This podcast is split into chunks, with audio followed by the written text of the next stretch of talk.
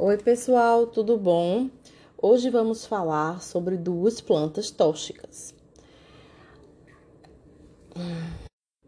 Oi, pessoal, tudo bom?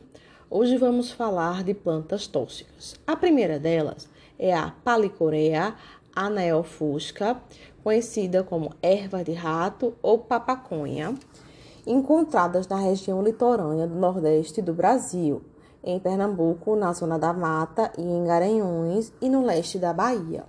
O tipo de intoxicação que ela promove é a morte súbita.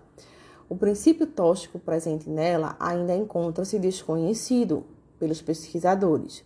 Os sintomas clínicos seriam as tonturas, tremores musculares e queda repentina seguida de morte, isso em poucos minutos e o exercício do animal pode precipitar a morte dos mesmos. Os sinais clínicos caracterizam-se por taquicardia, que é um aumento da frequência cardíaca com ritmos elevados.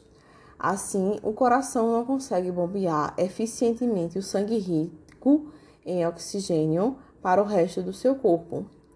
A taquipneia, que é a respiração acelerada o organismo tenta compensar a falta de oxigênio com a respiração mais rápida, a queda e a morte. A sua evolução clínica é de 12 a 15 horas após a administração da planta. O tratamento ainda não temos, infelizmente. A melhor medida contra a intoxicação é a prevenção, evitando o acesso do gado e combatendo as plantas tóxicas. Os métodos de controle podem ser agrupados em mecânicos, como os cortes, anelamentos de caule, desenraizamento, a queima.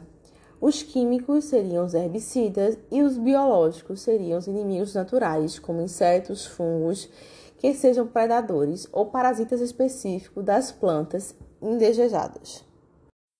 A segunda planta é a Mascarinha elegans, conhecida por rabo de tatu, com ocorrência somente nos municípios de Águas Belas, Itabá, Tupanatinga, situados no sertão de Pernambuco. O tipo de intoxicação que ela promove? Morte súbita. O princípio ativo tóxico seria o glicosídeo digitálico os sintomas clínicos vai depender do animal. Em bovinos que receberam durante seis dias consecutivos uma média de 23 quilos dia, apresentaram quedas bruscas, taquicardia, que é um aumento da frequência cardíaca, com ritmos elevados. Assim, o coração não consegue bombear eficientemente o sangue rico em oxigênio para o resto do seu corpo tremores musculares, movimentos de pedalagem, as patas ficam em movimentos circulares para frente e para trás e foram a óbito entre 3 a 4 minutos. Já em ovinos e caprinos, mesmo exercitados, que receberam respectivamente a média de 35,5 e 43 quilos da planta por dia durante seis dias, não manifestaram qualquer sintomas da intoxicação.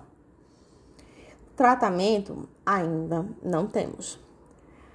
Então, a melhor forma de prevenção é evitando acesso do gado e combatendo as plantas tóxicas pelos métodos de controle é, que podem ser agrupados em mecânicos, que são cortes, anelamentos do caule, desenraizamento, queimas e etc.